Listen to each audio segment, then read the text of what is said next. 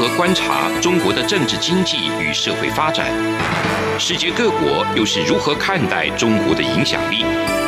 而两岸间有哪些焦点议题与新闻事件？深入解析，多面向的透视中国。欢迎收听《这样看中国》。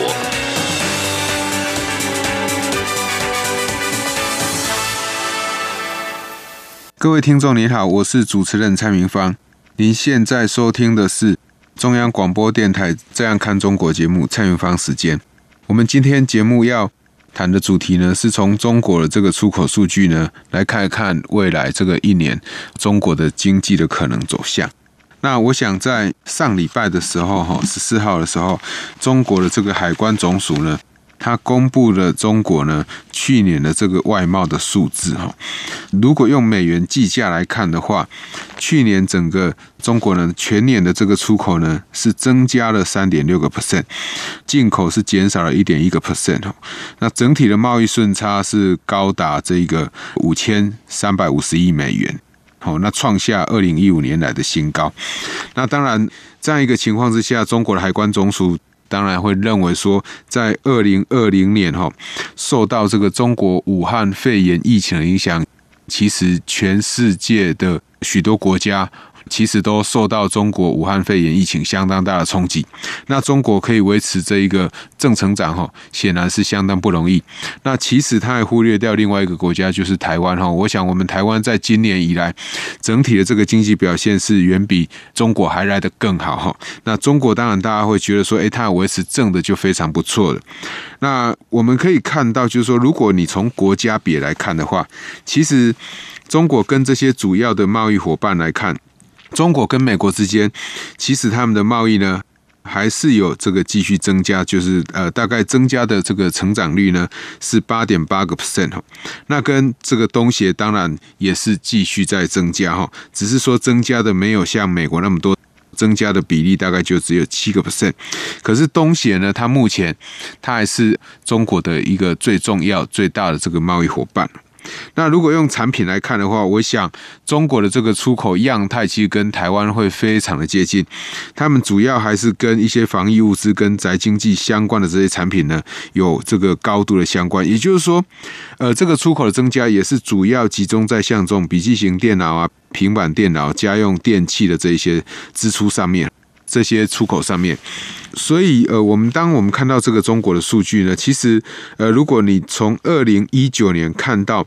到去年二零二零年的这个十二月的话，当然中国的出口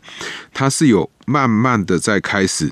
增加回来哈。那为什么在过去几年的时候，过去一两年的时候，中国的出口会这样子大幅的衰退呢？其实最重要的冲击还是来自于呃，川普总统上台以后所采行的这种美中的贸易战，其实就使得中国在出口上面真的遭受到非常呃严重的这个打击哈。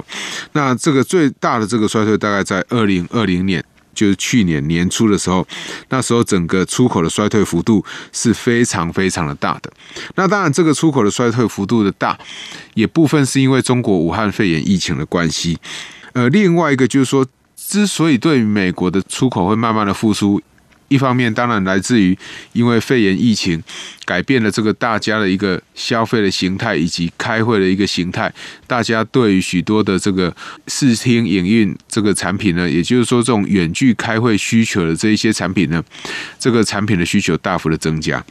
那另外一方面，其实也是受惠于在去年年初的时候这个。美国跟中国通过这个贸易冲突的第一阶段哈，这个停火的协议哈，就是我们所谓的第一阶段的协议。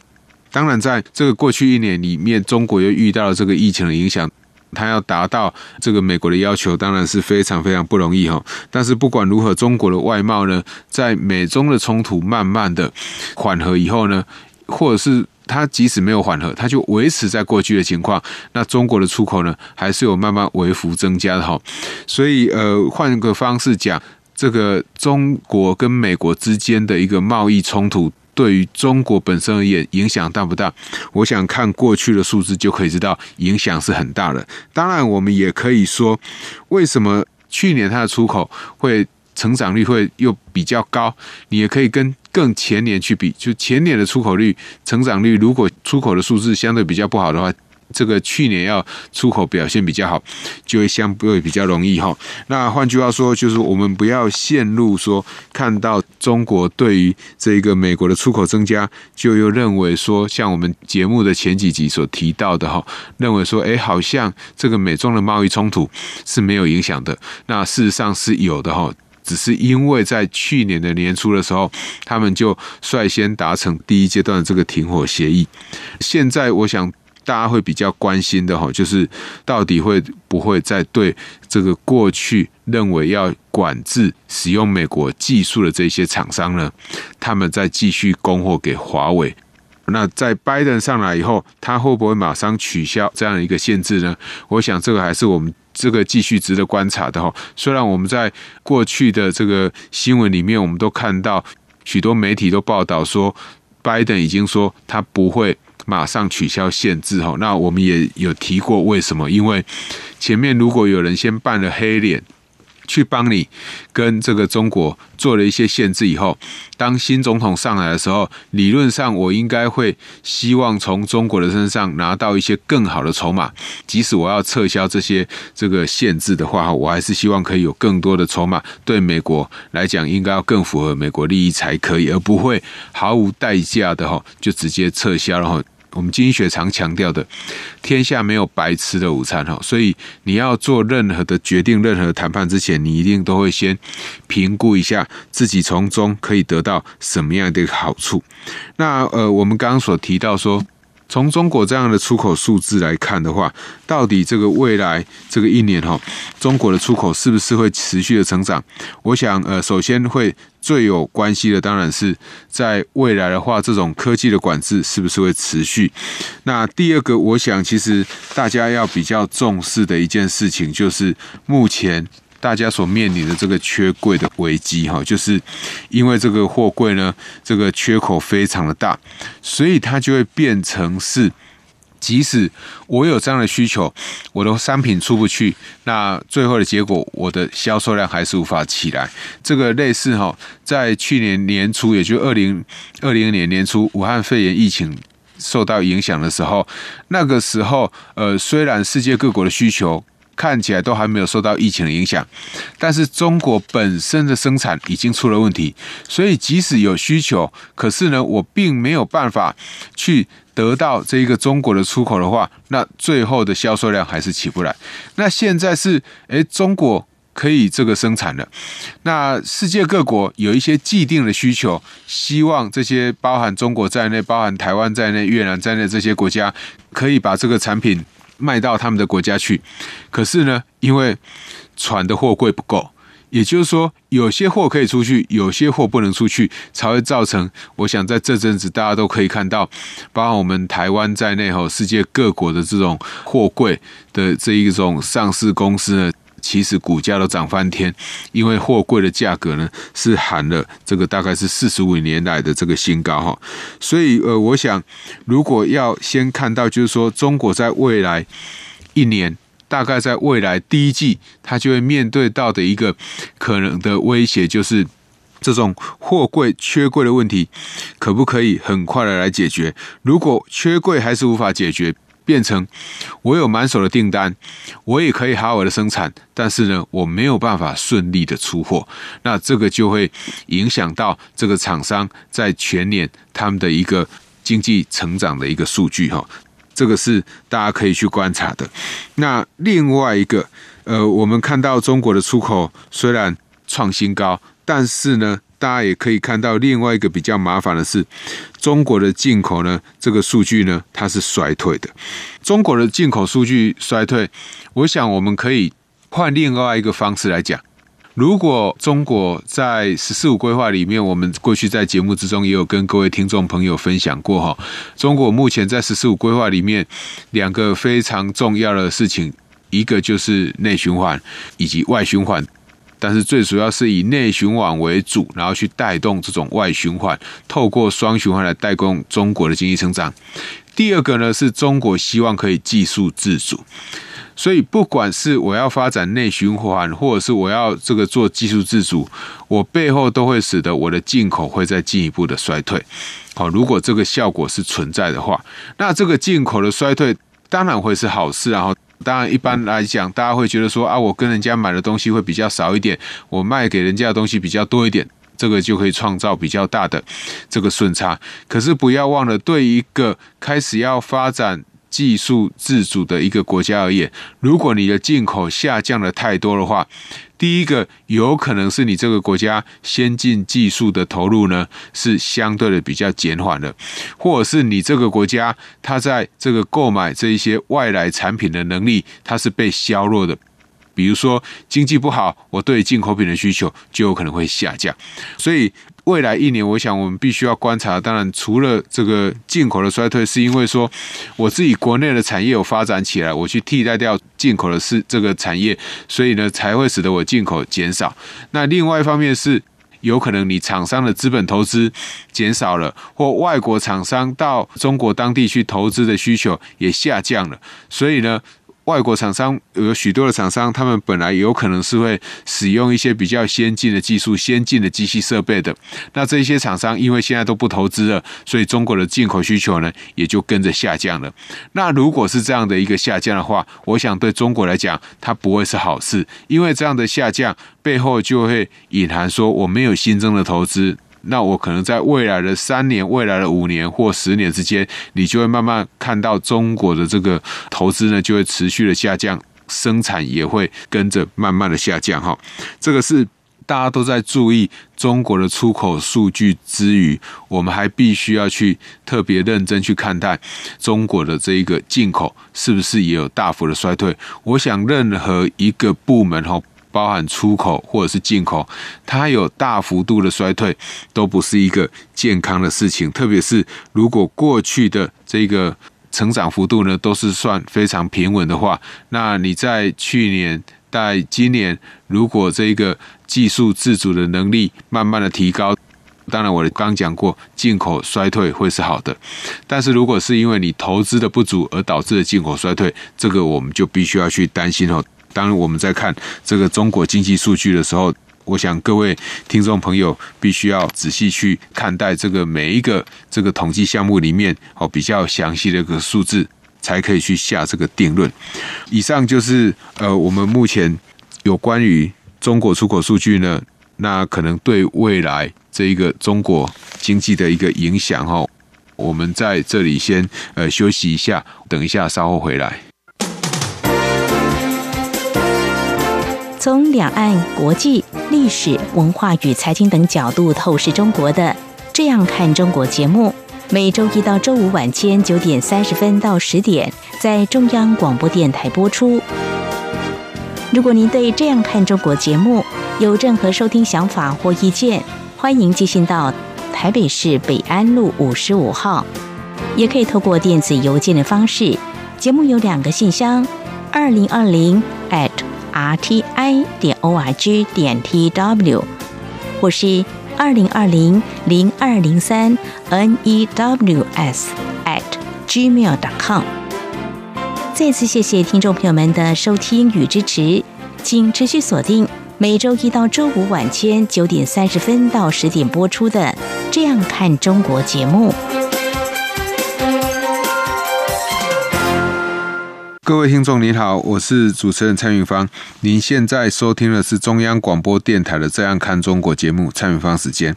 那我们继续要来探讨这个中国。过去的这个经济数据跟未来经济表现的一个相关性哈，那我们刚刚在节目的前半段是跟各位听众朋友分享，从中国的这个出口数据呢，以及进口的数据去观察这个未来一年或过去这个中国在出口上以及进口上所可能面对的挑战。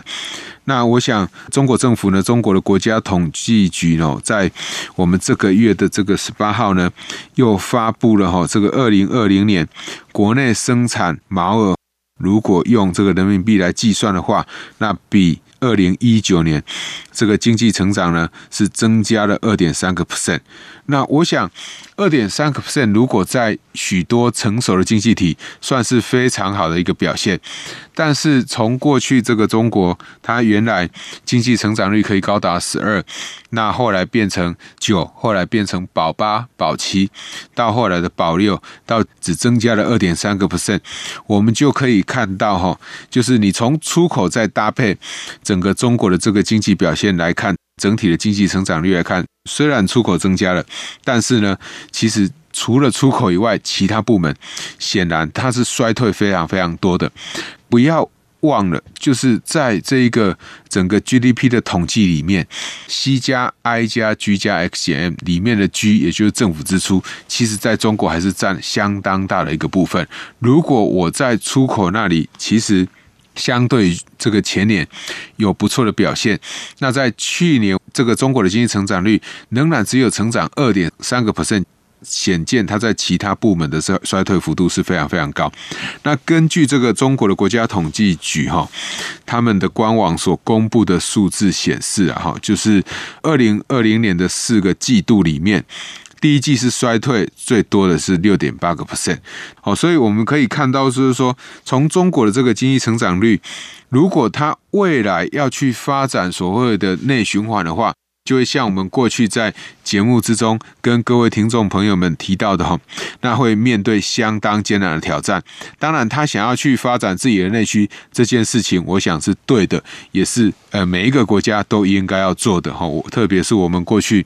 台湾政府呢，在这个小英总统上台以后呢。他就非常重视这个在地经济这一块，当然也不可否认这一块其实是最麻烦、最不容易做的。好，那如果这个中国的政府他们在未来的“十四五”规划，希望透过这个内循环来带动它的经济的话，我想从它这个去年的经济数据来看的话，它显然会面对还是仍然有许多的这个挑战哈。那面对这个挑战，我想大家当然这个。都会知道说，我要发展这个以内需为主的产业，所可能会面对的第一个挑战就是，到底我的人民有没有钱？那我的人民有没有钱，就会跟我人民的就业哪里来？好，所以就又回到那个老问题：人民的就业是从出口部门为主，这个内需部门为辅，还是以内需部门为主？我想在中国，我们光看它的这个经济成长的数据，以及它出口成长的数据，就可以知道说，他们还是以出口部门为主。所以，当如果它还是以出口部门为主，那出口又会不断衰退的话，当然出口的就业就会受到影响。在这个时候，如果内需的投资并没有增加的话，那就会使得这个中国的经济有可能会进一步的这个衰退。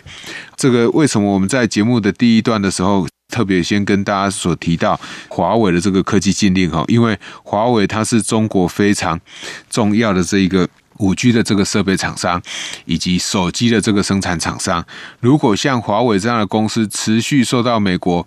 大幅度的科技管制的话，其实对于华为要走出去就非常的困难。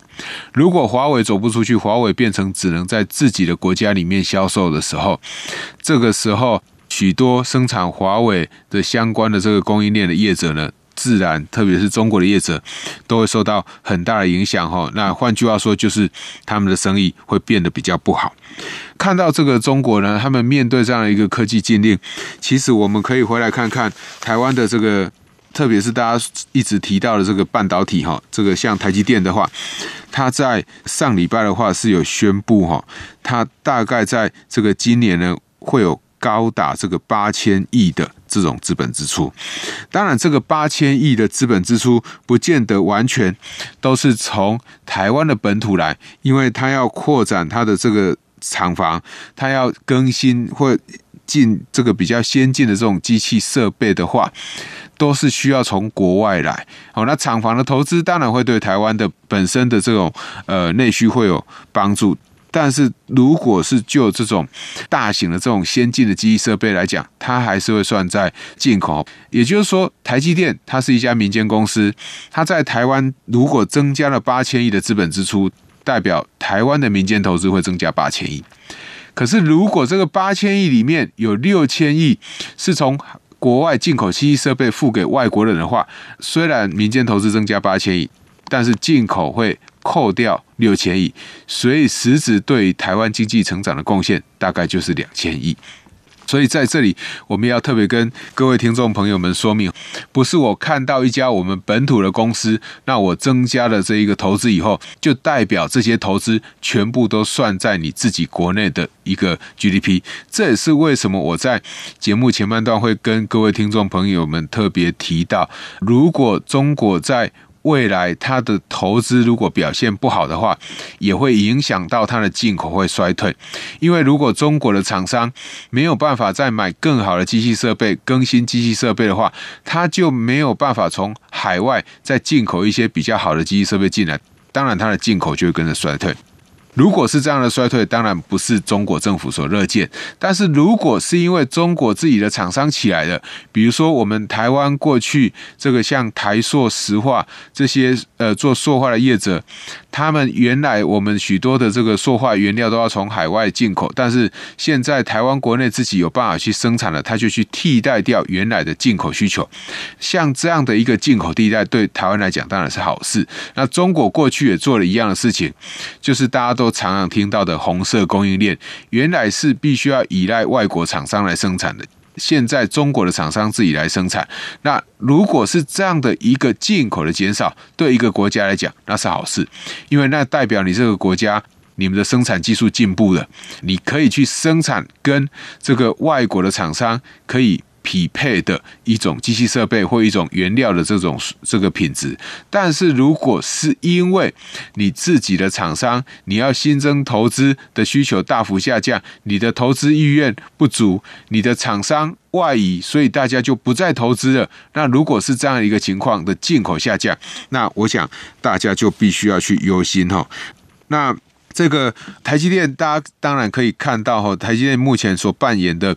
角色，其实呃真的是越来越吃重。其实也不止台积电，我想整个台湾的半导体的发展呢，其实在目前整个世界的地位呢，我想那个地位的重要性已经不可否认了哈。那我们可以看到最近的一些消息，都是谈到许多汽车哈。因为我们都知道，现在汽车呢，这个配备都越来越好，甚至要发展成为电动车。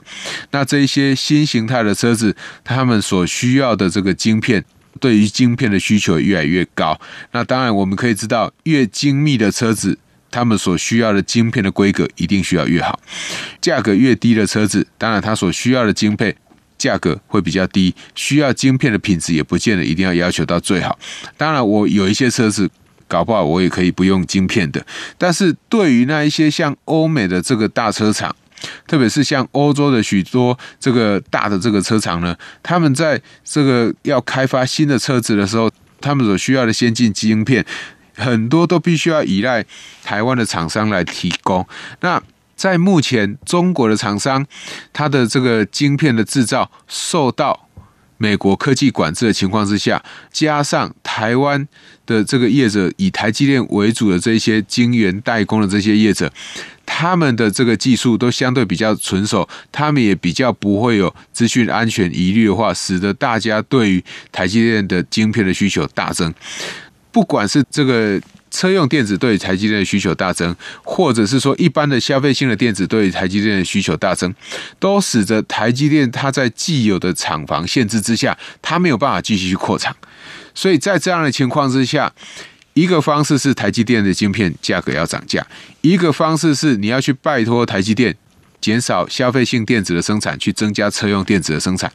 但是不管如何，一定都会影响到其中一个产业它的一个发展哈。那目前我们看到的是许多。这些大的车厂都因为受到车用电子的这个晶片的短缺而受到很大影响，那车子就无法出货了。那任何的这一个汽车都一样哈，或任何商品都一样，只要你缺了一个零组件，你都没有办法正常的出货。更何况你缺了零组件，还是对一台车子非常重要的一个零组件哈。这个是我想大家要特别注意的。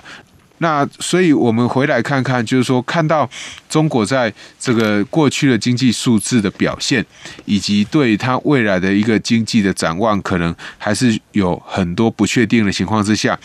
反观台湾的话，哈，现在许多外国的这个投资机构对台湾的经济预测呢，普遍都是偏正向的水准，哈。比如说，法国的这个外贸银行，他们就预估台湾在二零二一年的经济成长率可以高达四点六，那星展是四点二，渣打跟奥盛呢都大概在三点五左右。那我们台湾自己本土的这一些银行金融界的预估，大概是介于这个三点二到四 percent 之间。当然，四 percent 他们是认为是相对比较这个乐观的一个情况哈。我们可以看到，就是说，以台湾目前这样一个发展趋势，其实大家可以看到，在二零二零年哦，或甚至二零一九年就开始了，台湾的经济它确实是慢慢的在转股。什么样的转股呢？所谓的转股，指的是说，过去大家都会说啊，没有资金要进来台湾。大家不想要回台湾工作，厂商不想要回台湾设厂，但是时至今日，你可以看到，希望回台湾的厂商其实是越来越多的。那如果这一个趋势是持续这个下去的话，好，我们当然也可以看到，相应的就是我们的经济成长率都表现得不错。我们国发会在发布的景气灯号也都是非常的这个正向。如果这个趋势持续下去的话，那台湾未来会面对的问题，当然就是人才的培育必须要尽快的可以补足哈，因为产业需要人才跟一般整个国家可以提供的人才不见得可以完全 match。我想这个。地方是我们政府必须要再继续去注意的，也就是说，你如果去看整个经济成长的总量来看，我想台湾会持续的向上，它是毋庸置疑的。但是如果你要去看经济成长的分配，我想这一个产业之间发展的贫富差距，也是我们过去在节目之中一直不断去呼吁的哈，也是政府必须要去关心的。所以，我们在这里也要提醒哈，这个我们的听众朋友，大家也要想想看，你所身处的产业是在什么样的产业？是在目前整个趋势都在向上的，比如说包含资安、包含半导体这一些产业上面，还是在一些传统的产业？什么叫传统的产业呢？就是它很容易被其他国家给替代掉的。我在中国没有办法生存的厂商，这些厂商第一个想到的不是回台湾，他们想到是那我赶快去越南，赶快去柬埔寨。好，如果你所处的产业是这样的一个这个产业的话，其实呃你就要赶快这个特别要去增加自己的人力资本，因为会回来台湾的厂商，理论上他的愿付价格比较高。他可以付得起比较高的厂房，比较高的这个薪水，所以对这一些厂商而言，他回来对这些受雇员工来讲都是好事。那反观非这些产业的受雇员工，他当然就会受到一些排挤的这个效果。这个是我想各位听众朋友在未来一年必须要特别注意的。以上就是今天中央广播电台的《这样看中国》。今天节目探讨的主题是，从中国过去的这个出口数据以及经济成长的一个表现，来看看这个未来中国经济的影响的可能这个变数，以及我们台湾未来的经济成长。我是主持人蔡明芳，谢谢您的收听。